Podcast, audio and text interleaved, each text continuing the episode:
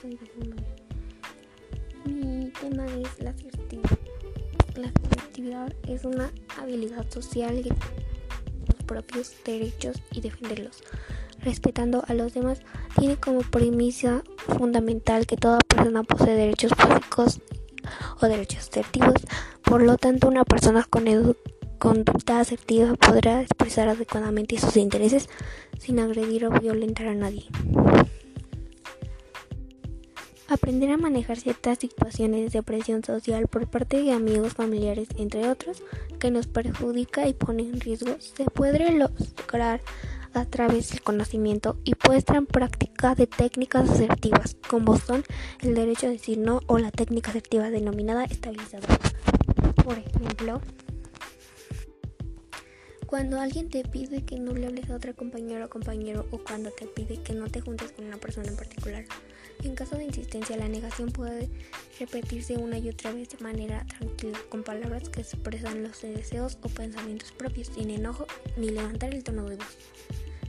Caso tu respuesta asertiva, te que decir calma y sin gritar diciéndole no, no quiero. Si te sigue insistiendo, vuelvo a decir que no con la misma frase u otra, como te digo que no. Recuerda ocupar estas cinco conductas asertivas. Número uno, si no quieres hacer algo, tienes todo el derecho a decir no, sobre todo si es algo que puede dañarte a ti mismo o a los demás. Número 2.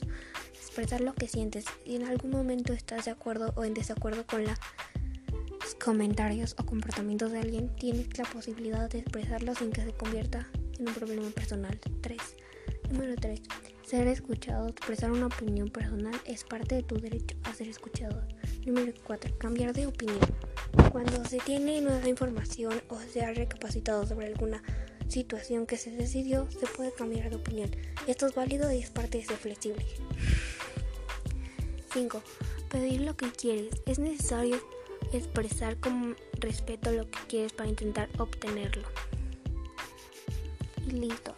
Así evitarás conflictos y problemas personales, etcétera.